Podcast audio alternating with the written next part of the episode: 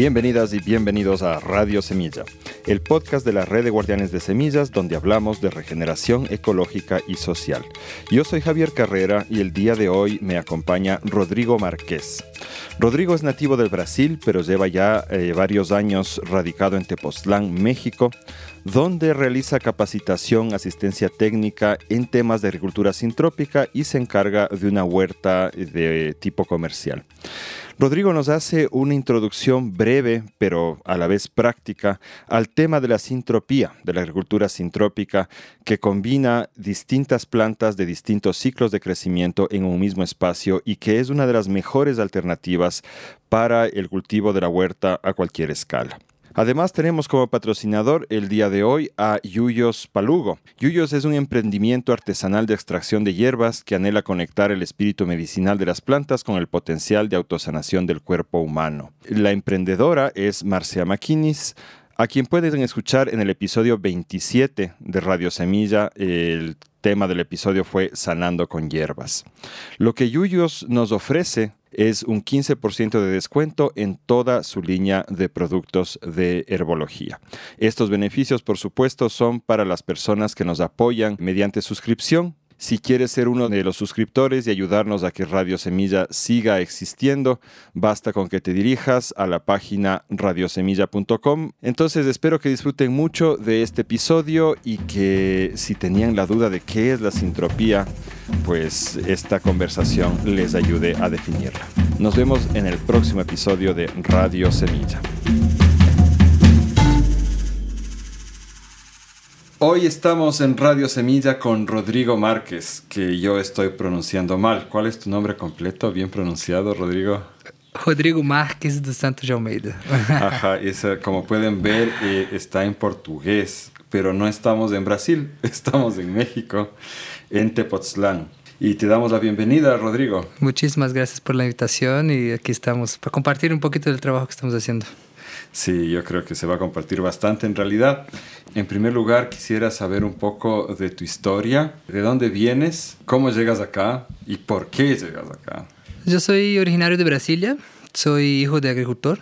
Y venimos, vinimos para México en un, un periodo hace cinco años más o menos, en que poco después del temblor empezaron algunos proyectos de permacultura, eh, un proyecto de reconstrucción de las comunidades y pues un amigo que estaba empezando ese proyecto me conoció allá en Brasil, invitó y yo vine sin pasaje de regreso a ver qué pasaba y llevo ahí cinco años ya por acá. Cinco años acá. Sí.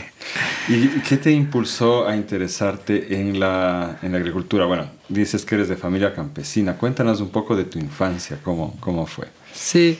En realidad yo crecí en la ciudad, ¿no? Este, eh, mi papá es agricultor y pasó por producir muchas cosas de zanahoria, animales, queso, eh, produjo pollo muchos, muchos años, pero todo de manera convencional. Y con el tiempo, la vida, ¿no? Fue acercándome cada vez más. Así, la infancia fue algo muy lejano porque yo iba nada más de fin de semana a ver el trabajo, pero de alguna forma ese asunto era un tema en la casa, ¿no? Estábamos siempre hablando de productos agrícolas y de formas de producir, y era una cosa, un tema en común, ¿no? Pasa el tiempo, este, yo me acerco a la permacultura, por, incluso por mi papá también, porque después de salir de la parte de producción agrícola empezó a ser compostero, ¿no? Trabajar con compostaje. Y eso acercó él al mundo de la permacultura. Y a través de él pues llegué a eso y la agroforestería vino junto con ese tema y fue un enamoramiento profundo y, y decidí hacer eso y hoy por hoy él también quiere trabajar con ese sistema, es un tema que en la familia ha estado permeando ahí. ¿En, qué universidad estudiaste? Yo empecé carrera en la Universidad Federal de Santa Catarina, ¿no? en ingeniería de energía, ya para trabajar con sustentabilidad. Pero en realidad yo no me gradué, no soy graduado. Soy técnico agroforestal por práctica, vocación y por las experiencias que he tenido, las fincas que he visitado.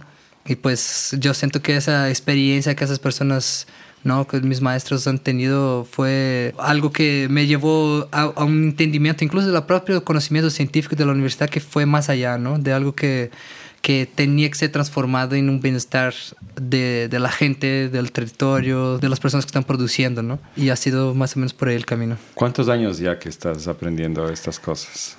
Eh, permacultura prácticamente 10 años, agroforestería 8, que estudio y que me empecé a enfocar más y dedicar más profesionalmente, lleva 6, 6 años. Excelente. Entonces, tú estás viviendo acá en Tepoztlán. ¿Nos puedes describir un poco cómo es la región? Yo también voy a dar mis opiniones ahí, pero cuéntanos un poco cómo ves tú esta región, qué características tiene, cómo es. Claro. Pues Tepoztlán es un lugar muy especial a nivel cultural en México. Está en el centro de México, eh, muy cerca de la Ciudad de México, ¿no? Una, una, hora y media de la Ciudad de México. Un pueblo que tiene mucha historia prehispánica, ¿no? Existe todavía viva la, las lenguas náhuatl acá, muchas tradiciones agrícolas permanecen acá. El calendario agrícola acá es, es muy activo, ¿no? Los, todos los campesinos prácticamente están involucrados en ese calendario. Es un territorio con un pasado de, de sacralidades, ¿no? Así, aquí estaba el Teposteco y aquí supuestamente fue el lugar donde se bautizó el último Quetzalcóatl, ¿no? En Namatlán. Entonces trae mucho, mucha cultura prehispánica, ¿no? Es un territorio que ecológicamente ha sufrido mucho los últimos años, ¿no? Con la presión de la mancha urbana, ¿no? La Ciudad de México viniendo bastante, muchas personas viniendo para acá, precisamente después de la pandemia e incluso del temblor. Gente de la Ciudad de México. Gente de la Ciudad de México que no es malo en sí, pero el problema es, es, la forma como se está llegando, ¿no? La urbanización y todo eso. Y, y, acá hay un tema muy fuerte en cuestiones del agua, ¿no? O sea, es, son, es, un territorio que llueve apenas cuatro meses del año, ¿no? Son ocho meses del año de sequía, es una sequía que puede llegar a parecer hasta un desierto en la temporada más fuerte de sequía acá, porque todos los árboles pierden hojas. Y en la temporada de lluvias hasta cascadas de las montañas caen, ¿no? Oye, ¿qué estamos ahorita? ¿En época seca? Ahorita estamos en la época seca, todavía no es el pico. Yo eh, a lo que recorrí el camino hacia acá en bus me recordó mucho a un territorio en la costa ecuatoriana que es la provincia de Manabí al sur. Entonces es un bosque que pierde su follaje sí, en, en, la, en la, seca, ¿no? Sí. Uh -huh. Y yo veo ahí unas montañas desde aquí, desde donde estamos grabando, que es el banco de semillas y bodega de herramientas de la huerta. Se ven unas montañas bajas, de paredes muy inclinadas y casi totalmente secas y se ve como algo muy viejo, muy antiguo. Sí, ese territorio tiene esa calidad, ¿no? Esa, esa historia. Y ha sido muy enamorador así para mí de afuera, ¿no? De llegar y, conocer esa, un poquito de esa historia, involucrarme con los campesinos de acá, conocer la, la historia del maíz acá, ¿no? Y, pero sí es un territorio muy contrastante, ¿no? de, muchas, de muchas cuestiones a nivel ecológico y muchas cuestiones sociales. Aquí fue territorio de la Revolución Mexicana, ¿no? Parte de la Revolución Mexicana sucedió en ese territorio. Hay cuevas por acá donde se producían las balas, ¿no? De los revolucionarios y todo eso. Pero también es un territorio de de ambientalistas, ¿no? de gente que está innovando, trayendo conocimiento, gente que está articulándose con movimientos sociales, con gobiernos, con sociedad civil, donde hay mucha innovación. Y el trabajo que hemos estado haciendo acá llama mucho la atención tal vez por eso también, porque eh, el contexto de la, de la sociedad aquí es un contexto en que las personas están esperando ese tipo de conocimiento, ellas quieren eh, aquí el consumidor, digamos así, en la parte de, de, la comercialización de nuestras hortalizas, el, el, consumidor ya está buscando productos orgánicos. Él no está teniendo que ser convencido que el orgánico es bueno, ¿no? Él ya quiere eso, ¿no? Y esa es una ventaja del territorio, ¿no? Para la innovación social. Enorme ventaja en uh -huh. realidad. Eso uh -huh. les permite hacer este trabajo que están haciendo. Ahora, tú me decías que a lo que te dedicas realmente, y ese es el tema que hemos decidido darle al, al episodio, es la agricultura sintrópica. Uh -huh. Yo quisiera que, bueno, ya me contaste que tú eres tercera generación básicamente de, de, agricultores sintrópicos, de gente que se ha formado. Entonces debes conocer la historia. Cuéntanos un poco de qué se trata en principios básicos la, la sintropía y cuál es su historia. La agricultura sintrópica empieza con un eh, suizo que se llama Ernest Götsch, investigador genetista, trabajó algunos años estudiando pastos y mejoramiento genético de pastos, ¿no? En aquel entonces. Pero en algún momento de su historia se dio cuenta de que ese trabajo nada más nos estaba guiando a querer adaptar las plantas de cultivo, ¿no? Los, los cultivos agrícolas a las condiciones que nosotros queríamos darles, no las condiciones en que ellas se desarrollaban, ¿no? Entonces les surge así esa pregunta, ¿por qué estamos haciendo esto, gastando tanto recurso humano y recurso financiero en el mundo, los mejores investigadores, las mejores instituciones, para mejorar o sea, adaptar las plantas a esas condiciones, al contrario de, eh, en realidad, poner las plantas en su mejor contexto, ¿no? O sea, en ¿por su qué no decir. Ujú. Entonces, ¿por qué no mejorar las condiciones de vida de esas plantas en vez de querer adaptarlas a esos contextos, ¿no? Y él empieza entonces un proceso de investigación, pasa por este, Costa Rica, ¿no? Con culturas ancestrales, conoce metodologías de agroforestería ancestral, pero yo creo que algo que hay que vale mucho el reconocimiento del trabajo de Ernesto, que después que llega a Brasil empieza a desarrollar con más forma, en Bahía específicamente, Piraí do Norte. Ernesto empieza a hacer esa sistematización eh, de la sucesión natural, la estratificación, que son bases y principios fundamentales de la agricultura sintrópica, ¿no? Entonces, ese trabajo de él fue un trabajo que se consolidó con el tiempo, ¿no? O sea, hay varias historias interesantes. Por ejemplo, que en Brasil hay un, instituto, ¿no? Que se llama Instituto Brasileiro de Medio Ambiente, el IBAMA, que hacía una evaluación de las tierras agrícolas en la región donde él está trabajando y tenía como un parámetro de degradación, ¿no? Y todos los agricultores de la región iban siempre en parámetros cada vez más bajos y él era el único que iba hacia arriba. Él era el único que los parámetros de captación de carbono, de retención de agua, ¿no? de, de fertilidad del suelo aumentaban. Entonces las instituciones empezaron a tener mucho interés en el trabajo de él y pues Ernest ha hecho trabajos muy importantes con las agricultores familiares de Brasil en muchas regiones y hoy trabajando más con la larga escala y sus estudiantes, gente que son millares ya de agricultores y gentes que ven, venimos estudiando esa trayectoria de él y poniendo en práctica, porque eso también es fundamental, ¿no? El estudio de la praxis, en la praxis, ¿no? O sea, eh, teórico, práctico, práctico, teórico, no todo el tiempo.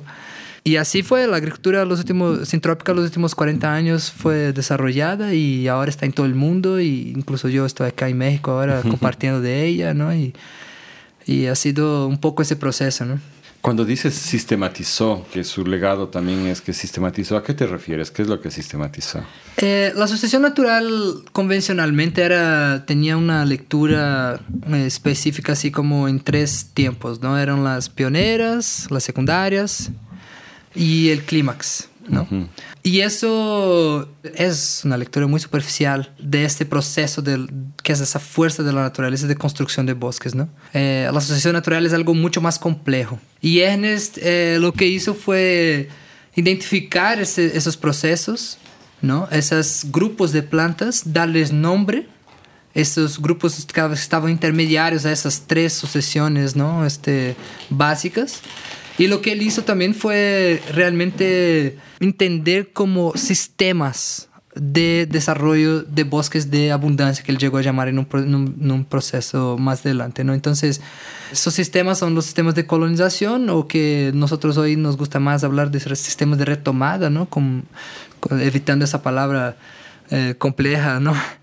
De la colonización más bien como sistemas de retomada de la naturaleza, ¿no? Suelos que fueron degradados y que están ahora teniendo la retomada de la naturaleza en aquel territorio. Sistemas de acumulación y sistemas de abundancia. Entonces él logró es que clasificar las plantas en esos grupos de sistemas y, y la sucesión en cada uno de esos grupos. Es un tema complejo, pero básicamente lo que quiere decir es que hay plantas que están adaptadas a cada momento del ecosistema.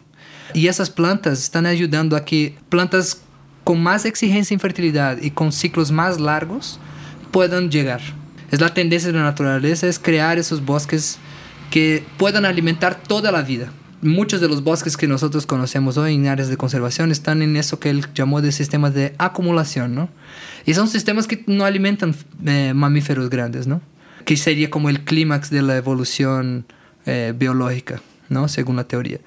Entonces, en realidad, esos bosques tendrían que estar produciendo frutas, tendrían que estar produciendo alimento para animales que tienen alto requerimiento nutricional, como el mismo ser humano, que come tres veces al día y necesita recursos eh, energéticos más concentrados, más complejos, ¿no? Que, por ejemplo, otros animales que comen nada más hierbas o pastos, ¿no? Eh, entonces, es, es, un poco eso. Ernest entendió que cada ser vivo está cumpliendo una función específica en cada uno de los ecosistemas, no solo plantas, sino que animales también, y cómo los ecosistemas van evoluyendo en el, en el proceso de la intervención de cada uno de esos seres vivos. ¿no? Y ese es un trabajo muy refinado, algo que solo una persona con tamaña capacidad y que nosotros reconocemos mucho eh, su capacidad técnica, científica y de agricultura, porque es impresionante lo que él hizo. Él, él, reforestó 500 hectáreas sin irrigación y sin abonos, básicamente usando esos procesos de regeneración del mismo ecosistema y sembrando en sucesión natural y, y la estratificación también, que es otro mecanismo fundamental. Estratificación. Estratificación, que es el aprovechamiento de luz en cada una de esas etapas de la sucesión. Entonces hay plantas que son de pleno sol, hay plantas que son de media sombra, hay plantas que son de plena sombra. Y en cada una de esas etapas de la sucesión natural, esas plantas eh, ocupan ese espacio para aprovechar la mayor cantidad de luz y alimentar cada vez más el suelo y la vida que rodea, ¿no? rompiendo con la idea del individualismo de las plantas, competencia entre las plantas, ¿no? Ernest trae mucho la cooperación entre todos los seres vivos y ese amor incondicional que la vida, los seres como un todo tienen hacia la vida. Todos estamos cooperando para que la vida en general llegue, ¿no? El ser humano se desvencilió un poco de este camino, ¿no? Está un poquito alejado de este camino, pero nosotros tenemos toda la capacidad de, de volver ese camino, tenemos una, justo esa capacidad de racionalizar y sistematizar y acomodar eso al contexto humano. Y es, ha sido un, proceso de mucha inspiración, así, conocer ese trabajo y de sus estudiantes que también llevan muy en serio ese trabajo y están haciendo cosas increíbles en Brasil, la verdad. A mí me surgió una duda con lo que estabas comentándonos respecto al requerimiento de los animales grandes, dijiste tú. Y en realidad los animales más grandes viven justamente en el pasto. Más bien en los bosques no hay tan, animales tan grandes. ¿Cómo, cómo, cómo ves tú eso? Eh, no decimos como en específico animales grandes como vacas o así, ¿no? Pero, por ejemplo, un mono es un animal ya un mamífero grande con alto requerimiento nutricional, ¿no? Eh, un jaguar es un animal que tiene ese requerimiento nutricional alto, aunque coma no todos los días como nosotros, ¿no? Entonces, eh, lo, que, lo que va es que si nosotros observamos esa evolución de los ecosistemas, los animales que aparecen en el inicio del ecosistema, ¿no? Donde hay puras gramíneas. Eh, imaginemos, tratamos de hacer un imaginario, ¿no? En que hay suelo totalmente descubierto y empiezan a aparecer las primeras hierbas. Esas primeras hierbas, los animales que van a dar, tener condiciones de vida en aquel espacio, estamos hablando de hormigas, arañas, ¿no? Ternitas. El tiempo pasa, ese ecosistema evoluye, vienen nuevas plantas, plantas de más arbustivas. Después de varios ciclos de esas hierbas, las plantas arbustivas van encontrando condición, esas plantas arbustivas llegan y empiezan a aparecer ahora roedores, anfibios, este, reptiles, pájaros. El ecosistema sigue evolucionando y entonces empiezan a aparecer árboles y frutas, ¿no? Y nosotros vamos identificando que ahora sí es el ecosistema para animales grandes como los monos, como los jaguares, como los este, osos, ¿no? Que son animales de bosque. Uh -huh. Algunos de esos animales, por ejemplo, la vaca, y eso es, hay algunas eh, teorías que dicen como, o por ejemplo las gallinas, ¿no? Que son bajas, que dicen que en realidad esos animales sí tienen una relación con el bosque, ¿no? Solo que se mueven en praderas, pero sí intervienen también bosques, ¿no? Se, les gusta la sombra del bosque, les gusta esos espacios también, y intervienen en esos espacios también, y también son cazados muchas veces en esos espacios también, ¿no? Entonces esa es, es de eso que estamos hablando, eh, de esa interacción entre los seres vivos y el ecosistema. Claro, eh, sí, son como faunas distintas, ¿no? Porque complementando un poco de lo que nos dices, claro, hay una fauna que es específica del bosque, donde está la gallina, y el cerdo también son animales de bosque. Uh -huh. Y hay animales que son de pradera, y el ecosistema de pradera es un ecosistema bien diferente en realidad, uh -huh. y que no es parte necesariamente de una sucesión, salvo que el clima cambie. Hay regiones del mundo que son praderas, no se van a convertir en bosques. Y ahí es donde está esta fauna gigantesca, como los elefantes, ¿no es cierto? Las cebras, todo esto. Y ahí me surge un poco esa pregunta, porque la sintropía busca implementar estas sucesiones en general como un mecanismo de cultivo. Pero no sé si hay alguna visión concreta de la sintropía respecto a los ecosistemas como marismas, praderas, que no son naturalmente de bosque. Ahí también intentamos implementar una sucesión de bosque o respetamos esos ecosistemas en su naturaleza.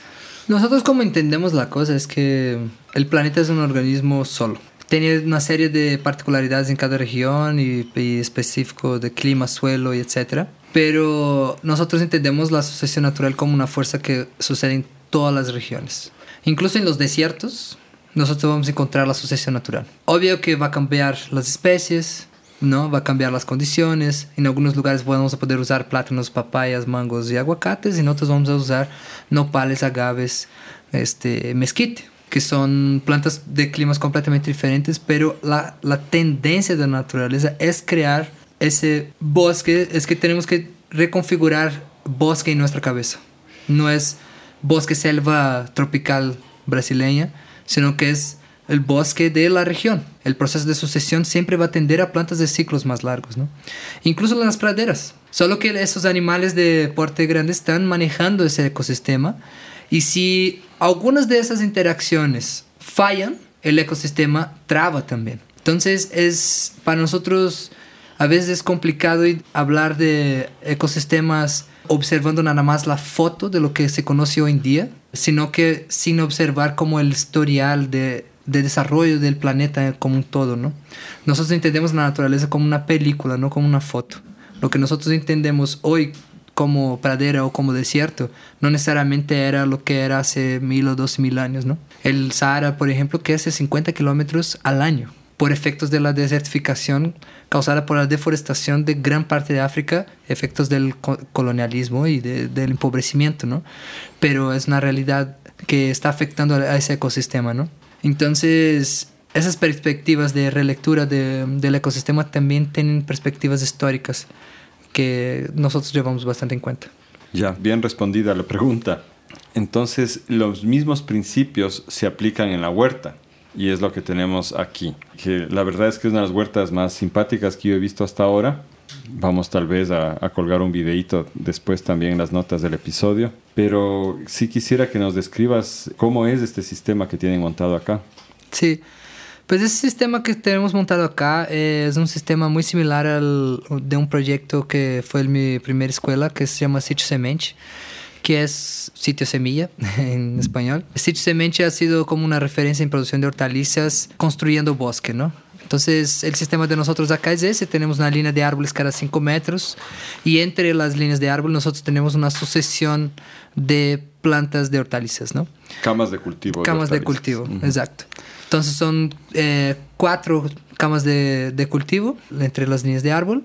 ¿Qué, ¿Qué, anchura tienen las camas, disculpa? Las camas tienen 80 centímetros y los pasillos 40. Pero eso no es una mm, regla para nosotros, ¿no? Nosotros tenemos como esa conciencia de que si la persona es más alta, la cama puede ser más ancha, si la persona es más chaparrita, la cama más, más, más adaptable a la persona que está manejando, ¿no? Y básicamente es eso, lo que nosotros hacemos es una sucesión de especies en en la misma cama de cultivo de hortalizas. Entonces hacemos plantas de ciclo cortísimo, plantas que van a ser cosechadas con 20 a 25 días, 30 días. De luego plantas de ciclo corto que van de 50 a 60, 70 días.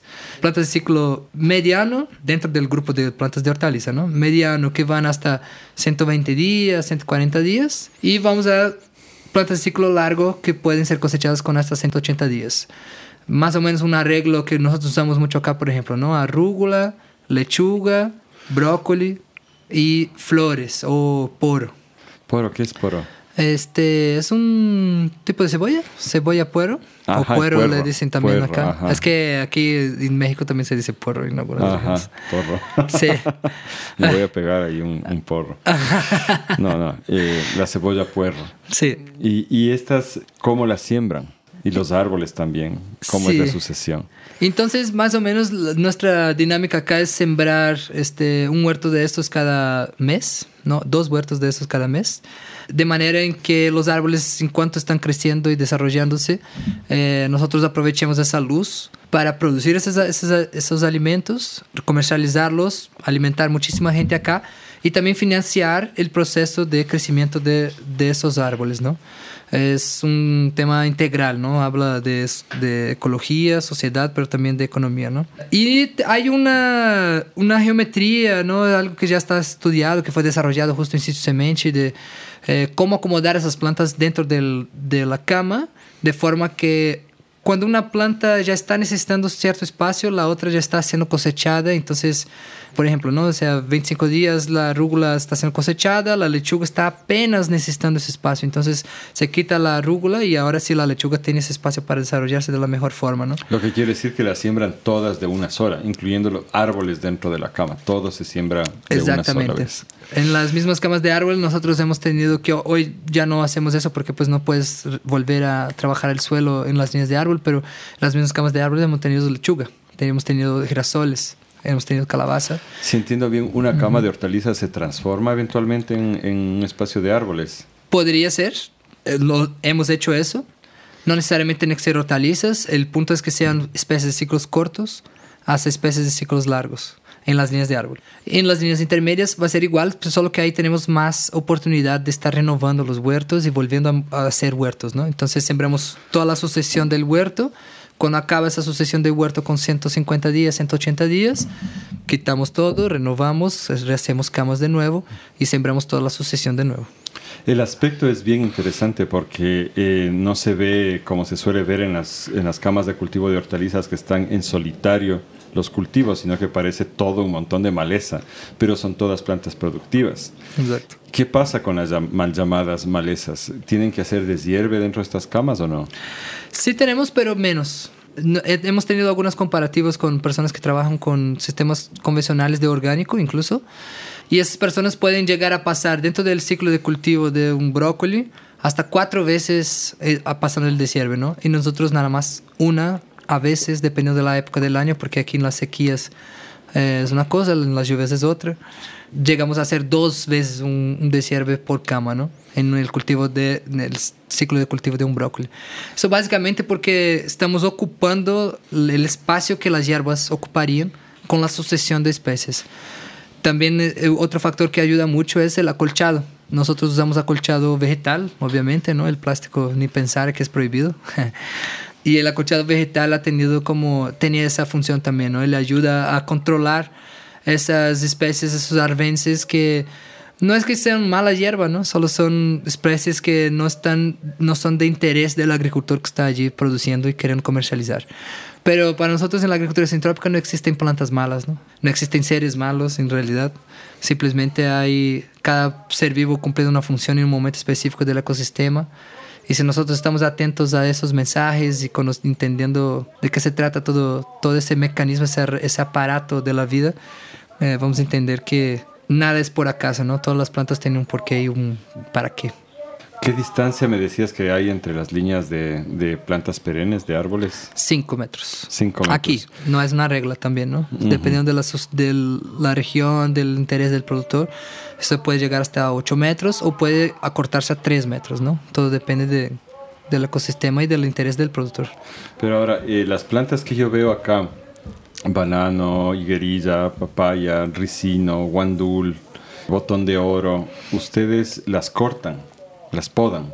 Cuéntanos un poco de eso, ¿para qué sirve? Sí, en este proceso de la sucesión hay algunas plantas que nosotros conocemos como, en algunos estudios se habla de las secundarias 3, eh, secundarias 1, perdón, o en otras lecturas de la sucesión también se dicen las plantas de sucesión intermediaria, que son especies que tienen la capacidad de ser empodadas drásticamente, quitar toda la copa y retoñar con vigor. Eh, esas especies son fundamentales para nosotros aquí en el sistema agroforestal sintrópico porque ellas son las que construyen esa fertilidad, son ese puente hacia sistemas que son capaces de producir fruta, que tienen la fertilidad necesaria para la producción de fruta, madera, nuez, ¿no? Entonces esas plantas que estamos aquí viendo ahorita son las plantas que ocupan ese momento de nuestro ecosistema que tiene un año y medio. Es un ecosistema nuevo que está siendo creado, ¿no? Entonces ese proceso daqui a algunos años va a ser un bosque de chirimoyas, de limones, de aguacates, pero todavía no es su momento, ¿no? Es momento de esas plantas que hacen ese puente entre la degradación que nosotros habíamos encontrado y la fertilidad que nosotros estamos construyendo. Y las cortan también para producir materia orgánica, es un banco de materia orgánica. Un banco de materia orgánica, un banco de algo que nosotros entendemos mucho también es que los ecosistemas y los agroecosistemas no son individualizados. Ese grupo de plantas que estamos viendo acá, él es un organismo solo. Y ese organismo solo eh, recibe pulsos de vida. a medida que nosotros podamos una planta, no es solo ella la que está creciendo. Su proceso de crecimiento influencia las plantas que están alrededor. Entonces influencia el crecimiento de las plantas que están alrededor también. Y eso, entonces, además de la materia orgánica que ellos están dando, ellos también están dando ese pulso de vida, la entrada de luz, ¿no? la disponibilización de nutrientes en el suelo por la asociación con, la, con los microorganismos que tiene. Cada una de esas plantas libera nutrientes específicos, ¿no? Entonces estuvimos hablando del, del plátano. El plátano es una fuente muy buena de, ciclo, de ciclaje de potasio. ¿no? Eh, la higuería es una planta que tiene, y, el botón de oro es una planta que tiene una capacidad de ciclaje de fósforo. El gandul, ciclaje de nitrógeno y entre muchos otros micronutrientes que están dentro de ese material que está siendo podado y siempre incorporado directamente en la misma cama. No se lleva a ningún lado a seco posteado. Nosotros usamos mucho el abordaje que tenía Ana Primavera, que es otra referencia para nosotros, de, eh, de la composta in situ, ¿no? la producción de materia orgánica y composta in situ, de manera que eficientice el trabajo también del agricultor. Expliquemos un poco mejor eso, es decir, que en lugar de cortar y llevarse hacia otro sitio, se corta y se bota el, ese rastrojo ahí mismo en la cama. Ahí mismo, en la cama. Eh, eso es, es, importante también que sea de manera organizada, para que sea fácil ¿no? el, el, manejo y el trabajo en campo. Pero es básicamente eso, ¿no? Todas esas ramas, esas hojas de esas plantas que están sembradas propositalmente para eso, ¿no? Para esas podas, puedan ser acomodadas ahí mismo en el, en el suelo creando esas capas de, de, y condiciones para los microorganismos que son los que realmente hacen ese trabajo de fertilización del suelo y disponibilización de los nutrientes. ¿no? Si el suelo está cubierto, ellos tienen condición. Si el suelo está descubierto, ellos se mueren y, y pierden la condición. Tú me decías eh, que mm, no solamente es este hecho de cortar la hoja de liguerilla y botarla ahí, sino que mientras la liguerilla crece, y especialmente en este retoñar después de la poda, en sus raíces está también haciendo disponible estos nutrientes Exacto. para el suelo. Entonces, la presencia sola de la planta ya, ya influencia de una manera positiva. De manera positiva. Entonces, es, es eso, ¿no? Este, cada planta, de nuevo, cada ser vivo tiene una función específica en el ecosistema y la guería en específico tiene esa asociación con plantas, con microorganismos que disponibilizan el fósforo. Entonces esa es su función en el ecosistema. Eh, la higuería es una planta maravillosa, muchas veces tratada como, como mala hierba, pero es una planta maravillosa que puede tener una amplitud térmica y de altitud eh, muy grande, ¿no? Puede darse en zonas muy altas, zonas muy bajas, zonas muy calientes, zonas frías y ella en suelos degradados es capaz de establecerse, establecerse bien, abrir el suelo para que especies de ciclos más largos vengan y aparte tiene toda esa función de producción de biomasa y de, de, y de disponibilización de fósforo, ¿no? Entonces es una planta que nosotros usamos mucho acá. Yo te cuento una cosa con la higuerilla que también explica un poco todo esto, ¿no? Cuando yo inicié la huerta en la casa que construí, eso era un terreno muy degradado, de un subsuelo duro que llamamos Kangawa, ya, que es toba volcánica compactada. ¿no? Pues echamos un poco de suelo que, que alguien nos, nos compartió para poder crear algo y de repente lo que creció fue justamente la higuerilla, ¿no? el ricino, que también se le llama así. Uh -huh. Y durante yo creo que un año y medio sería más o menos, solo había higuerilla ahí. pero yo ya, ya había conocido este fenómeno desde la infancia, había visto lugares donde la higuerilla crecía así. Y claro, a mí de niño de hecho me, me espantó un poco ver, ver eso porque eh, era en un pastizal que antes, antes había ganado donde nosotros solíamos jugar de niños, volar cometas, así, y que de repente cuando lo abandonaron, sacaron el ganado, la higuerilla creció como bestia, cubrió todo. Y es una planta con su característica, ¿no? El tronco puede ser medio oscuro, las hojas son como garras, las, las semillas vienen en cápsulas muy espinosas, entonces uh -huh. se ve como extraño. Uh -huh. Entonces yo lo volví a ver esto en mi casa, pero ya entendiendo el principio que tú dices de la sucesión, y dije al, al, principio sí pensé un momento que será algún momento hay que cortarla para que otras cosas crezcan.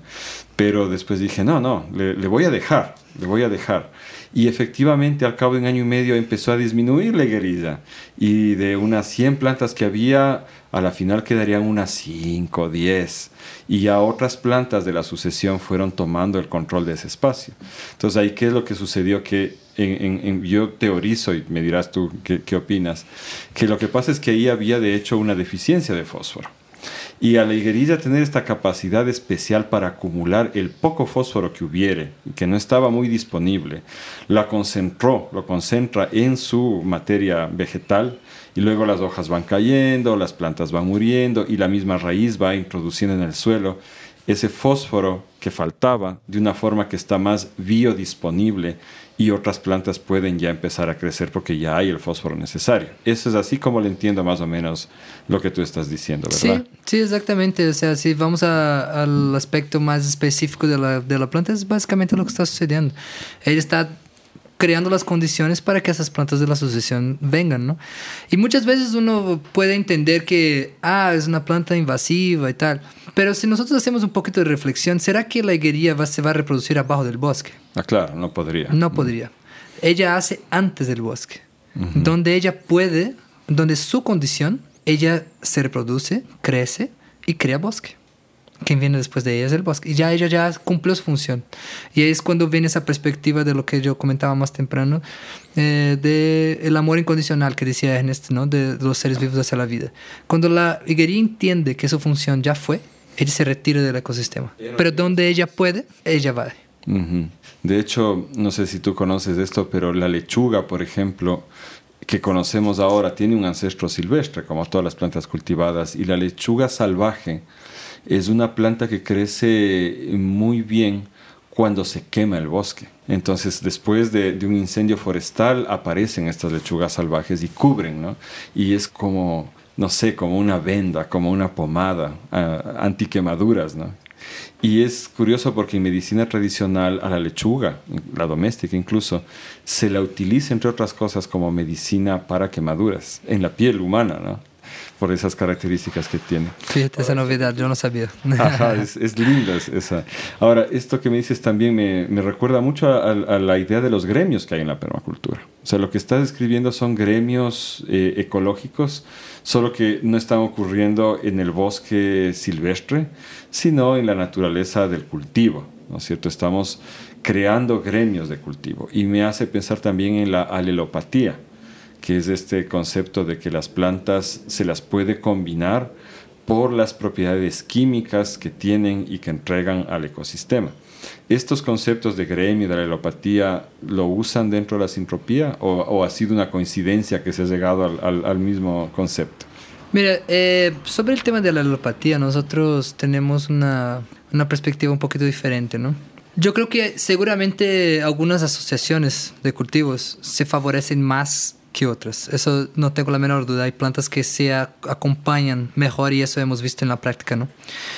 Pero esa cosa de impedir que otras plantas crezcan, nosotros no hemos visto eso con muchas de las plantas que son dichas alelopáticas, ¿no? Entonces, por ejemplo, el pino, el eucalipto, ¿no? Que son plantas que fueron, entre comillas, este, demonizadas, ¿no? Plantas que son malas, que tienen un problema con el ecosistema, ¿no? Nosotros hemos visto que esas plantas, cuando sembradas en monocultivo, tienden a eso mismo, a degradar el ecosistema, no dejar que nada crezca, ¿no? Pero la visión es que el organismo en que está siendo creado allí es un organismo que no puede prosperar mismo, ¿no? El organismo de monocultivos no existe ni en un metro cuadrado de área silvestre. También por la misma ocupación de 100% de la luz que hay en la maximización, ¿no? Que hay en la agricultura industrial de las plantas, ¿no? No la optimización, que es lo que nosotros buscamos. Entonces, ¿cómo podemos optimizar esas plantas de, que tienen esas características? Pues sembrándolas en su momento, en su sucesión, en su ecosistema o en el ecosistema que sí puedan dar. Entonces, nosotros hemos visto trabajos de agroforestería usando eucalipto y pinos con resultados fantásticos así. Yo he sembrado huertos acá con puro acolchado de hoja de pino y he tenido cantidad de producción en esas áreas. Entonces, esa, el tema de la alelopatía es un tema que vale mucha reflexión, porque si nosotros vemos él desde la perspectiva de la competencia entre plantas, creo que estamos yendo por el camino equivocado de la alelopatía. Deberíamos de verlo más como las plantas que mejor cooperan bajo las condiciones que cada una crea hacia la otra. Eh, esa sería la perspectiva que nosotros vemos más ese tema en específico, ¿no? Entonces, nosotros estamos más de ojo en, el organismo en que estamos creando, más que en una especie específica o creando demonios o, o ángeles, sino que entendiendo que cada planta, cada ser vivo ocupa un espacio y un, lugar. Me encanta que hayas topado ese tema, Rodrigo, porque has puesto el dedo en la llaga de una discusión que hay en torno a la sintropía, ¿no? Y tal vez nos sirva para aclarar un poco el tema con gente que ya ha escuchado y empezado a practicar la sintropía, pero que quizá no, no entiende del todo eh, es, el mensaje lo que acabas de decir. Porque de hecho, bueno, tú sabes, el eucalipto es australiano y evolucionó, y de hecho no hay un eucalipto, hay muchísimos tipos de eucaliptos. Y si tú ves fotografías de bosques eh, naturales en Australia, tienen las mismas características que cualquier bosque en cualquier lugar. O sea, es, hay mucho sotobosque, el matorral, ¿no es cierto? Hay mucha vegetación secundaria, es muy bonito. Pero en las condiciones duras de Australia, el eucalipto aprendió a defenderse, ¿no es cierto? Y genera resinas y compuestos químicos que son bastante tóxicos y algunas especies como el globulus, que es el que más expandido, eh, tienen una capacidad de, extraer agua del suelo que es realmente impresionante. No me acuerdo si era por hectárea 20 mil litros día, alguna, alguna, tal vez me equivoco en la cifra, pero es una bestialidad. Sí. Entonces yo vengo de una región, como muchas en América Latina y en el mundo, donde el eucalipto ha causado definitivamente un impacto gigantesco. Por ejemplo, donde yo vivo, que es el Cerro Ilaló, ya se hicieron los cálculos de que la capacidad de extracción de los eucaliptos supera a la pluviosidad anual. Entonces están secando realmente el suelo. Y la gente campesina les llama los árboles fascistas o los árboles soldados. o sea, porque están todos sembrados en liñitas y porque efectivamente abajo no crece nada. Y es un riesgo gigantesco porque el, eucalipto tiene esta estrategia de, de, que su semilla sobrevive a los incendios. Tiene mucha resina y prácticamente está esperando que haya un incendio. Yo en el año 2015 tuve que evacuar mi hogar pensando que quizá nunca volvería a verlo porque se quemaron en 20 minutos 200 hectáreas de un bosque de eucaliptos de la Universidad, de la Facultad de Agronomía, además de la Universidad Central del Ecuador. Fue un, evento horroroso, catastrófico. Entonces es difícil a quienes hemos vivido este tipo de cosas decirnos, sabes que no, el eucalipto en realidad es bueno, porque se, le se lo ha demonizado por una razón. Ahora, dentro de lo que tú dijiste, creo que está la clave. Es cuando se hace un monocultivo que esto ocurre. ¿no es cierto? Incluso se puede transformar ese monocultivo. Yo recuerdo, sí, antes de que escuchemos hablar de agricultura sintrópica, había un eh, gran experimentador agrícola que tenía unas revistas en Ecuador, se llamaba Temístocles Hernández, y él lo que hizo fue meter ganado dentro del eucaliptal. Y al principio teniendo que traerles el alimento porque no había pasto, pero eventualmente logró un pasto que llegaba a la cintura de hierba quicuyo dentro del eucaliptal. Y, la gente, incluyéndome a mí, cuando íbamos a ver eso, es como, no, a ver, ¿qué está pasando aquí? Esto no es posible. Y él decía, ¿por qué no es posible? Porque tenemos la imagen mental de que el ganado está por un lado a cielo abierto en el pasto y los eucaliptos están solos ahí. Y él decía, al final, lo que yo pretendo es que el suelo mejore al punto que yo pueda ir quitando los eucaliptos y metiendo otras especies más adecuadas hasta que consiga un bosque más diverso, ¿no es cierto? Entonces, ¿cómo, ¿cómo ves tú y qué mensaje nos darías? Porque ya hemos tenido discusiones incluso dentro de nuestra red, entre gente que dice, no, basta demonizar el eucalipto, donde no hay otra cosa, hay que poner eucalipto, y otra gente que dice, no aguanta, o sea, de verdad no puedes, no puedes negarte a ver el impacto negativo que ha tenido. Sí. ¿Cómo verías tú esta discusión? Yo creo que esa discusión pasa mucho más por la industria en la agricultura y la forma que la industria ve la naturaleza en justo maximizar especies y sembrar esas especies de manera maximizada que cualquier otra cosa. Si nosotros hiciéramos un monocultivo aquí de maíz, hiciéramos un monocultivo de ceibas, que es una planta sagrada para los mayas, tendríamos los mismos efectos degradantes del, del ecosistema porque no hay monocultivos en la naturaleza. Como tú bien comentas, si tú miras el bosque nativo de eucaliptos, es un bosque que no necesariamente tiende a, a, ser un bosque pirófilo. No es un bosque que pirófilo tiende... que ama el fuego, dice. Que ama el fuego, que tiende a, a, quemarse. Porque hay una estructura forestal que permite que la humedad se mantenga, que permite que haya diversidad, que permite que otras plantas crezcan porque hay diversidad. Ahora, si nosotros hacemos monocultivo, esos efectos llegan, ¿no?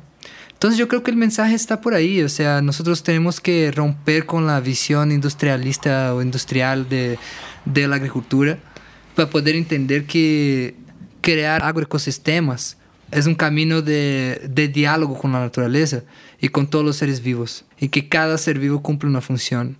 Yo siento que es un tema que ha pasado por muchas universidades y grupos en el mundo entero, porque el eucalipto fue una planta que fue exportada para todo el mundo y, y siempre en monocultivo. Monocultivos grandes, monocultivos extractivistas, monocultivos que despojan gente. Entonces, obviamente, termina con temas, como bien, tú bien dices, como temas que envuelven emociones, ¿no? Personas que han vivido quemadas de bosques de eucalipto, por ejemplo, los que han vivido las quemadas de Portugal hace algunos años, seguramente no les gusta el eucalipto. Pero yo creo que tenemos que ver que alguien sembró ese eucalipto, ¿no? Y es la industria la que está detrás de eso y es a ella la que tendríamos que criticar, no al eucalipto. Entonces, ¿tú consideras que sí podríamos tener algunos eucaliptos dentro de un, de un, de un sistema así? No, es que ya he visto. O sea, yo he visto sistemas agroforestales siendo construidos con eucalipto. El eucalipto creando un bosque ultra diverso, eh, ultra productivo, ultra fértil, y el eucalipto ayudando a construir fertilidad. Y sí, él tiene esa capacidad de evapotranspiración muy fuerte, ¿no? Y aquí les voy a contar una historia interesante. En el Amazonas hay un, un efecto que tal vez ustedes conozcan, que es el efecto de los ríos voladores, que es un efecto de evapotranspiración del, del bosque amazónico que hace con que haya, puedes llegar a ver tres veces más agua en el cielo que en, el mismo, en los mismos ríos. Pero en la capa de la atmósfera cercana al suelo, ¿quieres decir? Eh, no, en arriba. arriba, creando lluvia. Creando lluvia, ¿no? En todos los... Eh, y esa lluvia alimenta eh, el principal triángulo del PIB del sur de América. Entonces, ese triángulo está compuesto básicamente por Santiago, Buenos Aires y São Paulo. Prácticamente casi toda el agua que llega y que alimenta esa industria que está ahí viene de efectos eh, secundarios de ese proceso que se llama ríos voladores que está sucediendo en el Amazonas. ¿no? La nubosidad creada por, por la Amazonía es la que llueve eh, en estas En todo el continente sur de América. La parte sur. ¿no? Sao Paulo. São Paulo, Santiago, Santiago Buenos de Aires. Chile y Buenos Aires. Exactamente. Entonces, los bosques de por sí tienen esa característica y hay varias plantas que son las que son específicamente especialistas en eso y el eucalipto es una de ellas. Realmente es una planta que tira mucha agua al aire, ¿no? Sin ser nativo de la Amazonía. Bueno, el, el eucalipto no está en la Amazonía, ¿no? Estoy dando ejemplo que hay Ajá, plantas en la. Amazonía que hacen esa misma función, ¿no? Entonces, de eso se trata un poco. El eucalipto va a hacer eso y va a haber otra planta que va a tener más la capacidad de retención de esa agua, de inyección de esa agua en el suelo. Va a ter otras plantas que van a crear el, el ambiente para que esa humedad que está siendo creada quede atrapada en, e- en ese ambiente. Y ahí es donde vamos a entender realmente que hay planta para cada cosa. Claro, ya, ya te entiendo. Es una imagen bien, bien simpática, ¿no? Plantas infiltradoras con sus raíces, plantas eh, conservadoras de agua, digamos, que con sus copas hacen que el agua se retenga. Pienso en el samán, por ejemplo, que es una, es una planta cuyas hojas se cierran cuando llueve para dejar pasar la lluvia y apenas acaba de, de llover se abren de nuevo para crear sombra e impedir que la, humanidad, que la humedad se fugue. Y plantas cuya función es lanzar la, la humedad hacia arriba. Exactamente. Y en las, en las florestas eh, australianas probablemente el eucalipto es la planta que cumple esta función, mientras que otras plantas cumplen las otras. Y esto vendría a, a- decirnos que si es que vamos a sembrar una agrofloresta, un agrobosque, hay que procurar que todas esas funciones estén cubiertas. Por lo tanto, nunca puede haber un monocultivo ni de pina ni de eucalipto, ¿verdad? Y eso es un debate dentro del mundo de la agroforestería, ¿no? Porque hay s- instituciones diciendo que un monocultivo de maíz y con un monocultivo de eucaliptos, eso es agroforestería. Y eso no es así. Ah, no. Sí, y es curioso cómo el lenguaje ha cambiado. No lo sé en portugués, no conozco lo suficiente del idioma, pero eh, ahora la gente le llama bosque a cualquier cosa, ¿no? Es de, verdad. Sí, en Ecuador tenemos un parque, ¿no? Que, que es el Parque Metropolitano de Quito, que es un eucaliptal. Y la gente dice, me voy al bosque. Cuando en castellano, antes, yo diría que hasta, hasta hace quizá medio siglo, un poco más, había una distinción muy clara entre bosque y arboleda. La arboleda es lo, lo que es sembrado. Cuando tú has sembrado un, un, bosque, entre comillas, con objetivo comercial, se llama arboleda. Y es muy distinto de un bosque, que es algo que tiene, hoy diríamos, las funciones ecológicas completas de un bosque natural sea cual sea la especie que está ahí, pero cumple todas estas, estas funciones, ahí es bosque. Si no es solamente una arboleda.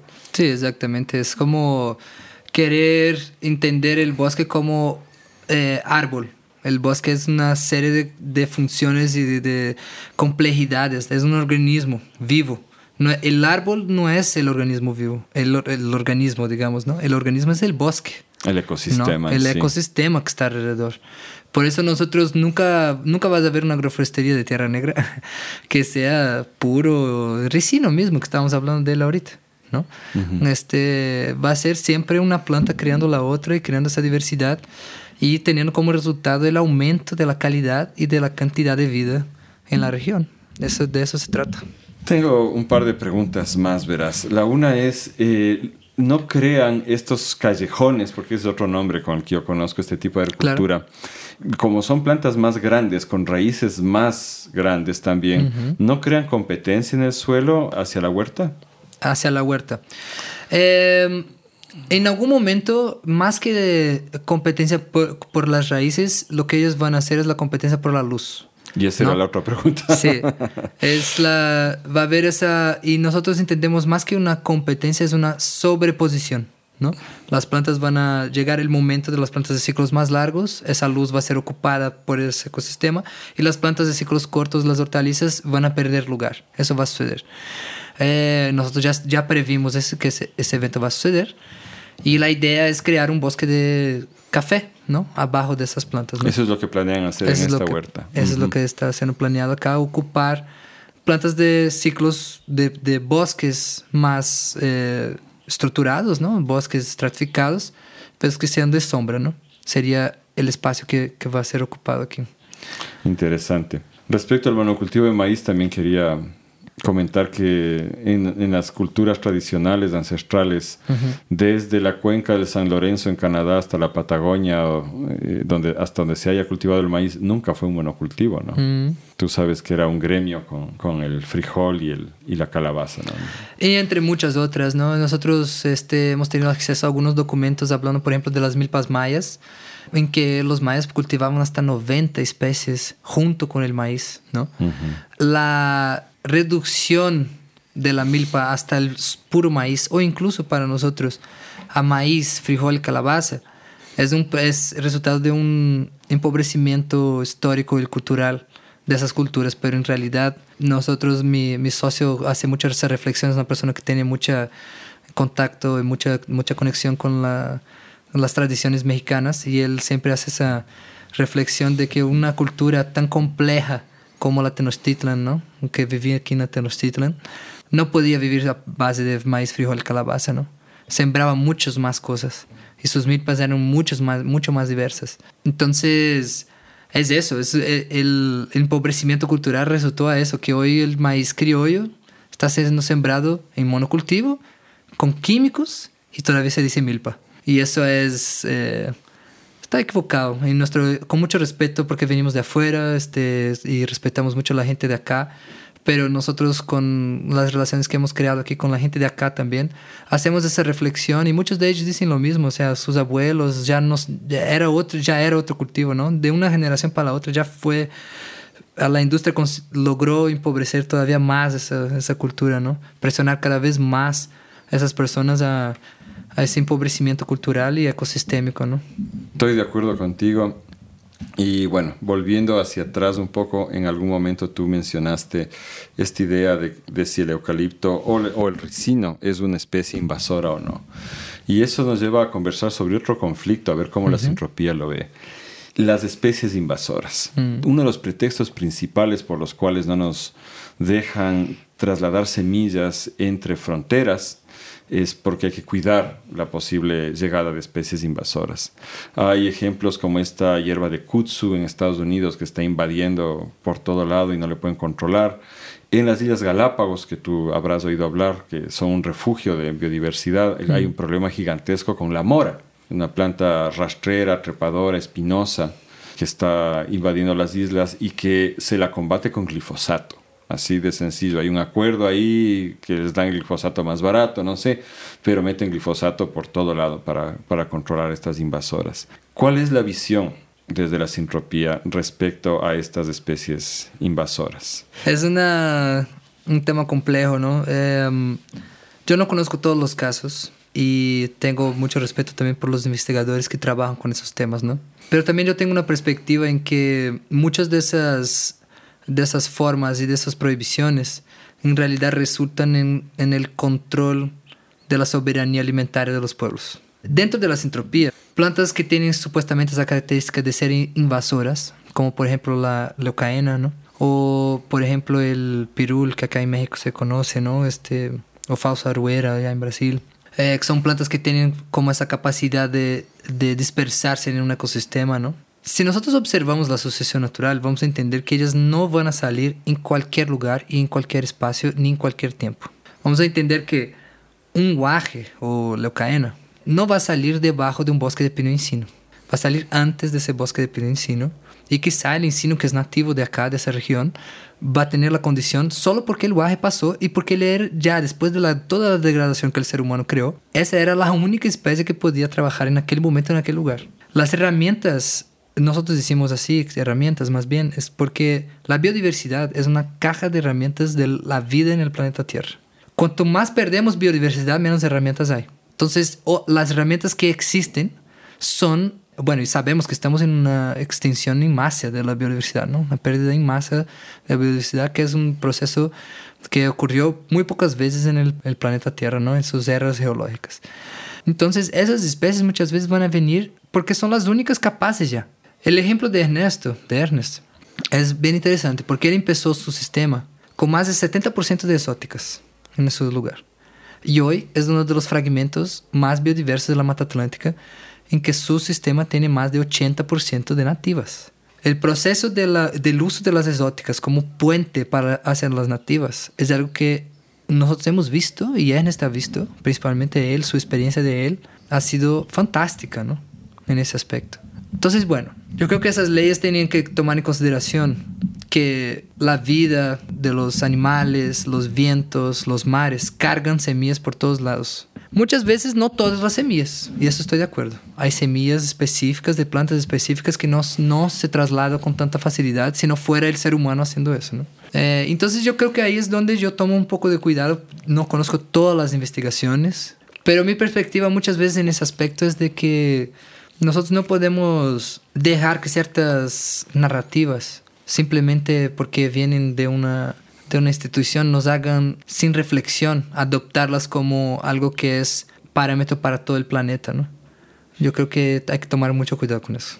Bien, yo estoy de acuerdo con lo que me cuentas y, lo que dices de las exóticas como puente hacia nativas y que allá se ha logrado que ahora, habiendo empezado con exóticas, ahora ya hay una presencia de nativas, eso me parece una confirmación muy interesante de lo que nosotros en la red hemos ido reflexionando. Y es el hecho, yo creo, de que en realidad estas plantas invasoras logran meterse de esa manera porque hay un nicho eh, en el ecosistema que está vacío. Quizá había otras especies nativas antes que ocupaban esas funciones, porque un nicho es a la final una función dentro del ecosistema, ¿no? Y que ahora se han ido. Y entonces estas otras plantas llegan y ocupan ese nicho. Y, y se desarrollan de esa manera exagerada, porque eso es lo que el ecosistema necesita en ese momento. No sé, también soy cauteloso de la misma manera que tú lo ves. Quizá no en todos los casos es, es así, ¿no es cierto? Quizás sí hay casos eh, muy, muy graves donde, donde hay que ejercer cierto control. Pero yo he visto, por ejemplo, tenemos una que el ojo de, que es una trepadora de flor anaranjada con ojito negro en el medio, ¿no? que esta es tremenda, se trepa a los árboles y al parecer les ahoga y todo, pero si tú te fijas va creando también condiciones mejores de suelo. Nosotros puede ser que veamos el árbol ahí, nos parezca natural, que no tenga nada alrededor, que esté desnudo el suelo alrededor degradándose. Y bueno, nos hemos acostumbrado ya, porque desde niños lo hemos visto así, pensamos que es así. Y quizá el árbol está sufriendo y quizá el suelo está muy mal. Y estas plantas vienen a llenar ese espacio y a mejorar las condiciones para que pueda el ecosistema desarrollarse. Entonces, sí, me parece que hay mucho discurso en esto, me recuerda mucho a los temas de enfermedades, ¿no? De pensar que realmente el, el vector, que puede ser una bacteria, un virus, es la causa de la enfermedad cuando puede ser más bien una consecuencia. Y aquí me parece que hay algo parecido, pensar que la malvada planta invasora tiene la culpa, cuando en realidad ella puede muy bien estar más bien respondiendo a una necesidad del ecosistema. Entonces, esto, te agradezco. Totalmente. Te agradezco estos comentarios. Entonces, esta huerta que ahorita todavía está a pleno sol, eventualmente va a ser un pequeño bosque. Es así como lo tienen planificado. Así, tal cual. Y ahí hablemos de la parte económica. ¿Cómo? Porque antes tú me comentaste esto, tal vez vender lechugas eh, no resulte tan económicamente eh, factible como vender café. ¿Es eso lo que están pensando? Coméntanos un poquito más de eso. Sí, eh, muchas veces un productor que quiere empezar con agroforestería o quiere producir frutas o algo así, tenía esa, ese cuestionamiento ¿no? en la cabeza, ¿no? De, ¿pero qué voy a hacer hasta de aquí a cuatro años tenga producción, ¿no? O sea, durante ese proceso de, de la planta crecer y llegar a su estado productivo, ¿quién financia eso, ¿no? De, ese, de esa área. Entonces, eh, ese tema de la sucesión y de ese sistema huerto-bosque que nosotros estamos este, replicando acá, que fue desarrollado ya en Sitio Semente, es un poco esa finalidad, tener giro de capital al inicio del proceso de establecimiento del sistema agrícola, que pueda financiar el mantenimiento, la operación, los insumos, la mano de obra, las ventas, de manera que las plántulas del futuro ya estén pagas, básicamente. ¿no? Antes de empezar a producir, ya estén pagadas. Y eh, ese es como el, el, diseño económico de ese tipo de, de sistemas, ¿no? La sucesión pagando la misma evolución de ese ecosistema. En términos de producción acá de hortalizas, nosotros entendemos que para tener esa viabilidad, nosotros sabemos que tendremos que crecer mucho más área para tener esa viabilidad, aumentar mucho más la, la operación, ¿no? La operación ser una operación más compleja, más grande. Y eso es bueno, no, no hay ninguna contraindicación si es que tienes esa tierra, ¿no? Nosotros tenemos un poco un terreno este, limitado, entonces necesitamos productos de mayor valor, valor agregado, ¿no? Ya sea la misma el procesamiento de esas mismas eh, productos de ciclos cortos, que es algo que estamos haciendo ahora, haciendo pastitas, pestos, etc. Como también en el futuro, cuando llegue ese, ese momento que ya los hortalizas no estén acá, nosotros tener un producto de altísima calidad, un café especial de alta calidad, eh, ojalá el mejor del centro del país, que pueda tener un valor agregado que, que permita esa actividad económica y, y la permanencia de nosotros aquí en la producción la producción agrícola no es un tema fancy, hipster, nada más, ¿no? Para mí es una decisión de vida, ¿no? Es algo que yo quiero estar involucrado toda la vida. Entonces, quiero permanecer acá y para permanecer acá, pues necesitamos esa viabilidad económica, ¿no? Y más o menos de esa, ese es el diseño, ¿no? Aunque vamos a tener el complemento no solo del café especial, pero del aguacate, de la chirimoya, del limón, de esos otros productos que complementan las entradas económicas del proyecto. A nivel agrícola, tenemos otros planes también para las áreas acá, pero a nivel agrícola sería eso. ¿Significa eso que en algún momento ustedes van a dejar de producir hortalizas aquí totalmente? Totalmente no. Queremos destinar una área en que tendríamos árboles, pero sean árboles de solo de poda, ¿no? eh, tenemos una área de expansión que podría crecer aquel huerto hasta casi una hectárea de producción. Entonces ahorita estamos apenas con un cuarto de hectárea acá, entonces quisiéramos dejar como más o menos lo mismo para producción de vegetales, pero con dinámica forestal, entendiendo que de nuevo, ¿no? Cada planta en su momento, en su lugar, y las hortalizas que nosotros comercializamos, eh, casi todas ellas vienen, eh, serían caracterizadas dentro de esa lectura de la agricultura sintrópica, plantas de claro de bosque, donde el bosque cae, donde el suelo es flojo, hay mucha materia orgánica y fertilidad. Ahí, si la semilla cae ahí, va a producir. Eh, independiente si tú traiste el estiércol, la harina de rocas, o sea, nuestra búsqueda es por la autonomía y la independencia de los insumos externos. Entonces, para tener esa, esa, independencia solo con dinámica forestal. Entonces la idea es tener esa área que tenemos árboles, tenemos dinámica forestal, tenemos poda, tenemos agregar, agregado de materia orgánica, captación de carbono, etcétera pero que esa es, es una área que puede sufrir esos disturbios, digamos así, de podas drásticas para volver a tener la luz necesaria y mantener la producción de hortalizas en ese sistema, ¿no? Más o menos es eso. Sí, porque yo me estaba preguntando qué va a pasar con sus clientes, que ya se están acostumbrando a depender de ustedes en la producción de hortalizas. El rato que les digan, no, no, ahora le ofrezco un buen café, ya, ya, no va a haber más rúcula nunca sí. más. Fíjate que esa es una problemática que muchos agricultores en Brasil han visto, porque es exactamente eso, ¿no? Construir una, una una clientela no es exactamente simple. Y después que la construiste, de repente tu suelo, tu ecosistema que creaste ya está pidiendo otra cosa que los vegetales. Y entonces, ¿y ahora qué hago, no? Como productor. Eh, entonces, por eso hay esos otros modelos que son que reciben esa dinámica forestal, mantienen esa la agroforestería, pero que son enfocados a producción de plantas de ciclos cortos. Y nosotros no queremos dejar nadie, nadie de afuera aquí del, del, de nuestro sistemita y que haya cada vez más gente alimentándose de, lo, de productos de calidad, que es lo que estamos buscando tener acá. Excelente. Y ahora conversemos un poco de eso. ¿Qué es lo que vende? ¿Qué es lo que comercializan ustedes aquí? Claro. Nosotros acá eh, tenemos un grupo de plantas bastante amplio que varía dependiendo de la temporada sembradas aquí en el sistema no comercialmente son 90 más o menos especies, de 90 a 100 especies, varía un poco de la temporada. Ya parte comercial, eh, nosotros estamos entregando en las canastas entre 15 y 25 productos de nosotros. O sea, venden a través de canastas, un sistema de canastas. De canastas, pero mm, no como el CSA sino que este, las personas tienen la libertad de elegir lo que quieren, ¿no? Nosotros publicamos cada semana qué es lo que hay disponible, las personas están en un grupo de WhatsApp, en este caso, eligen lo que quieren y nosotros dejamos el pedido montado acá, ¿no?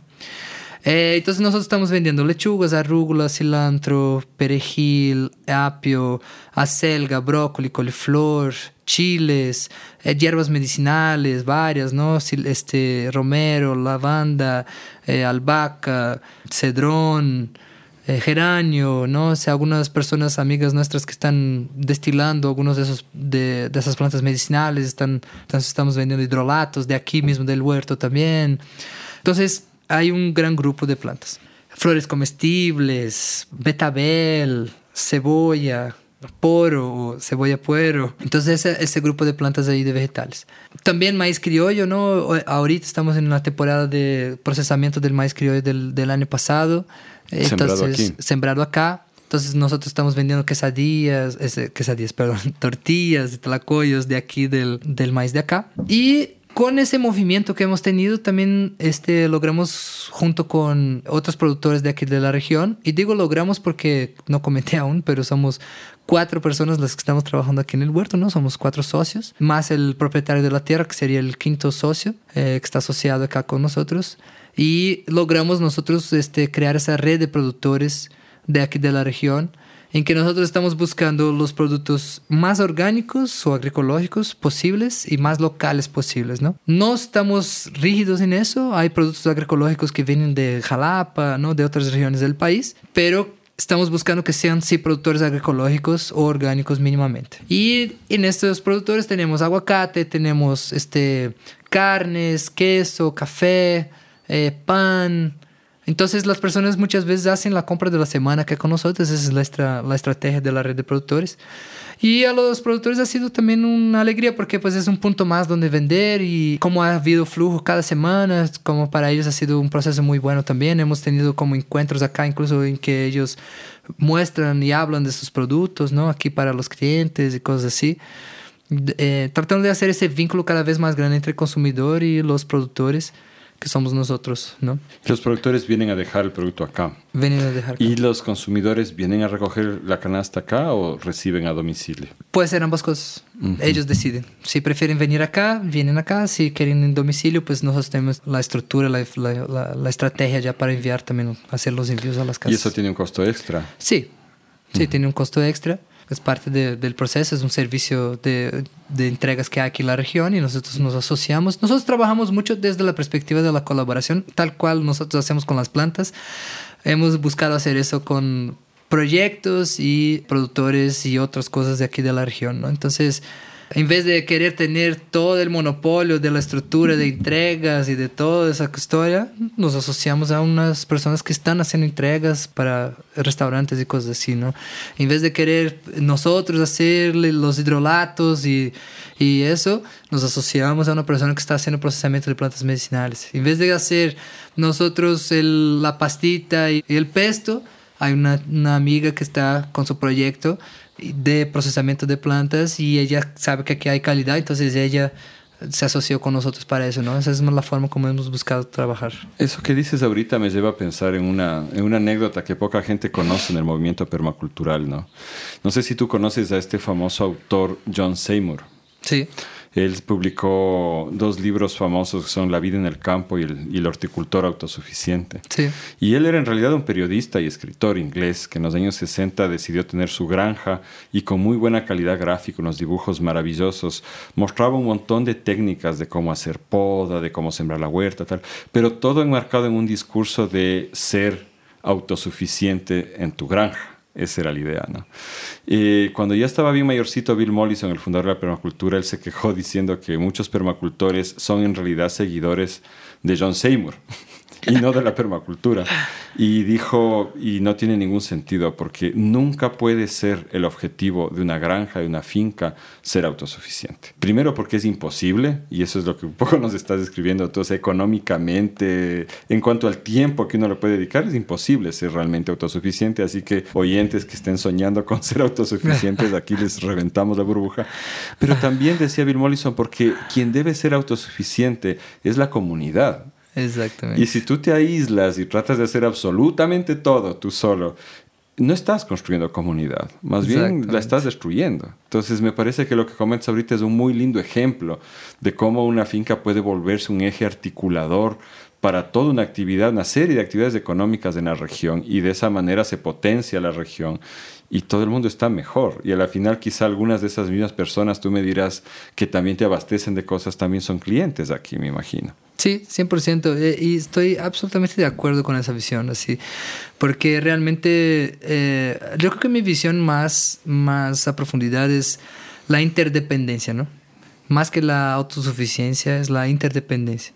Cada uno produciendo lo que tiene vocación de producir, ¿no? Buscando ser feliz realmente en aquello que está haciendo, haciendo lo mejor que puedes hacer, o sea, productos de calidad y esos, esos intercambios, esas construcciones que, eso, yo estoy totalmente de acuerdo con eso. eso realmente construir. Si tú vas a, tu burbujita hippie, ¿sabes? Y te pones ahí todos los colores que quieras, pero se, te cierras ahí en el mundo, lo único que hiciste fue aislarte de la, de la comunidad que está alrededor y en realidad hiciste tu propia vida más difícil. Porque hacer de todo no se puede. No hay gente que pueda hacer de todo, ¿no? Entonces, esa, yo siento que es como una otra, una visión más de intercambio de la sociedad, ¿no? O sea, de construcción e interdependencia eh, para que todos tengamos la, la calidad de vida necesaria. No todos somos agricultores, no todos somos médicos, pero todos necesitamos médicos y agricultores. Entonces, ¿cómo, ¿cómo es que esas interdependencias pueden funcionar? Excelente, estoy muy de acuerdo contigo, siempre he pensado eso. Em, nos queda poco tiempo, yo quería preguntarte sobre Tierra Negra, que ya la mencionaste hace un rato. Cuéntanos un poco sobre Tierra Negra. Sí, Tierra Negra es una consultora de proyectos ecológicos integrales eh, que ha sido formada eh, por mí, por Daniel Meneses y por Verónica Vega que somos permacultores, agroecólogos que estamos este, trabajando. Ellos dos son mexicanos, yo soy brasileño, nos unimos hace unos años. Y, y, básicamente nosotros hemos estado haciendo consultoría para proyectos que quieren hacer proyectos ecológicos integrales, ¿no? Entonces, buscando cómo abrir un poco el panorama y unir técnicas, ¿no? De permacultura, ¿no? Entonces, eh, no solo estamos con la agroforestería en específico, ¿no? En la parte agrícola, por ejemplo, unimos las técnicas de Jairo Restrepo, de Nacho Simón, que es un investigador de microbiología muy importante aquí de México, pero también la base de Ernest Gutsch que traigo yo de, de, de, Brasil, entonces estamos mezclando un poco esas, esas técnicas. En la parte de permacultura, pues toda la lectura de Bill Mollison y de David Holmgren, pero también un poco de la lectura de los Regrarians y de los eh, de Gelmans, ¿no? De la escala de permanencia y de la forma como ellos están tra tra trabajando entonces nosotros hemos buscado como catar, digamos así, lo mejor que a, nuestro punto de vista hay en términos de regeneración y apoyar los proyectos que quieran trabajar con eso. Nosotros hemos trabajado en comunidades a través de organizaciones de la sociedad civil. También hemos trabajado para gobierno en la Ciudad de México. Y también hemos trabajado para proyectos privados que están desarrollando sus propios proyectos. Entonces ha sido esa, esa la búsqueda. Y entonces, eh, ¿dónde pueden encontrarles para contratar una consultoría? Este, nosotros estamos en, Instagram y en Facebook, que en las redes sociales hoy es nuestro mayor canal de, de comunicación. Eh, en Instagram estamos como tierra.negra.mx, Facebook es Tierra Negra Consultora, eh, es un símbolo de un mandalita verde con colores terracota y así. Y por ahí pueden apoyarse de nosotros. También los que quieran acompañar el trabajo que está siendo desarrollado, que estuvimos platicando aquí del huerto y así. Eh, el proyecto se llama Solar, Solar Centro Cultural Agroecológico. Entonces en Instagram también estás como Solar Centro Agroecológico. En Tepoztlán. En Tepoztlán. Y ha sido pues también un lugar de otras, otras muchas actividades. Acá un centro cultural, como está el mismo nombre. Eh, hemos tenido encuentros de semillas, capacitaciones, otros proyectos están participando acá también. Está el Centro de Artes Corporales, ¿no? Solar Centro de Artes Corporales, que está haciendo un trabajo muy, muy bueno también en toda esa parte de la corporeidad y del arte. Está el laboratorio de fotografía, entonces son muchas actividades las que que están girando aquí en el centro y Tierra Negra tenía todo que ver con eso, ¿no? Ha estado aquí desde el inicio trayendo todo el conocimiento y ese bagaje de las consultorías, de los viajes que hemos tenido y básicamente por ahí pueden encontrarnos. Yo quería hacer una reflexión final, no, no me quiero despedir sin hacerla porque a veces causa confusión toda la cantidad de nombres que se van creando, ¿no es cierto? Hay biodinámica, biointensiva, sintrópica, forestería análoga, agroforestería, la, la, la, Claro.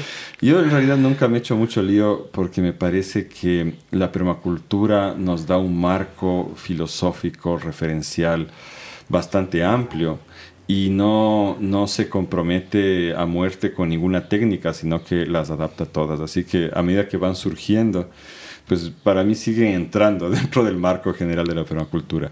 Y sí te, te, comentaba antes, y quisiera comentarlo también aquí, que yo este, este sistema que tú estás aplicando acá lo conocí en el año 99 también era un maestro brasileño, pero él venía de, de Belém do Pará, de la desembocadura del Amazonas, mm. y se llamaba, no sé, no sé si siga vivo, no lo he vuelto a contactar, Pedro Saviñano Miranda. Y él básicamente tenía un modelo de, de, implementación de cultivo en sucesión para la Amazonía, donde hacías básicamente una cuadrícula y sembrabas al mismo tiempo el ciclo corto, maíz, yuca, etc., el ciclo intermedio, banano, papaya, y el ciclo largo, incluyendo lo que él llamaba los mástiles, ¿no? que eran los, los grandes árboles maderables. Y todo eso se sembraba al mismo tiempo y se daba esta sucesión tal como tú las describes aquí. Entonces yo creo que más que, que abanderarse de una cosa u otra, se trata de entender los principios básicos que son comunes a todas estas prácticas y luego absorber y aplicar bien los detalles nuevos que han ido descubriendo cada una de estas filosofías o, técnicas, no sé cómo queramos verles, eh, viendo qué es lo que hace sentido. Porque, por ejemplo, yo he conocido situaciones en las cuales el doble cavado intensivo tiene mucho sentido, pero también he conocido muchas más situaciones en las cuales no hace ningún sentido.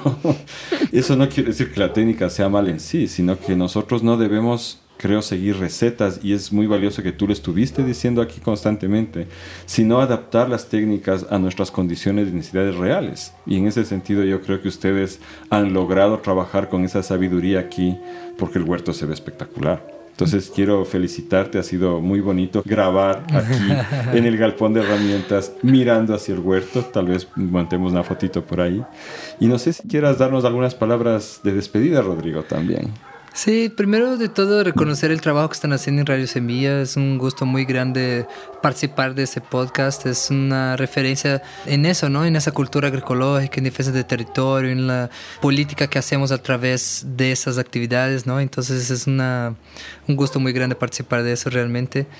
Este, a todos los que nos están escuchando, pues yo espero que haya sido como muy provechoso eh, ampliar un poco la visión para algunos o quizás reforzar algunos conceptos para otros y, y nada más que puedan contar con, con, nosotros y con otros agroforesteros también en el mundo, referencias, ¿no? Gente que sigan a esas personas, busquen esa información porque yo digo, he dicho por ahí que yo creo que en algún momento vamos a decir, hablar de una agricultura antes de Ernest Gutsch y post Ernest Gutsch. Mm. eh, sin querer casarme con, con, con, eso, soy muy de acuerdo con eso, pero sí reconociendo que hay una, una, innovación muy importante y principalmente en la forma que nosotros nos relacionamos con la naturaleza. Entonces, queda esa reflexión ahí. Un gracias muy, muy profundo, un abrazo fraterno a todos. Gracias y queridos y queridas oyentes, esto es Radio Semilla. Nos vemos la próxima semana.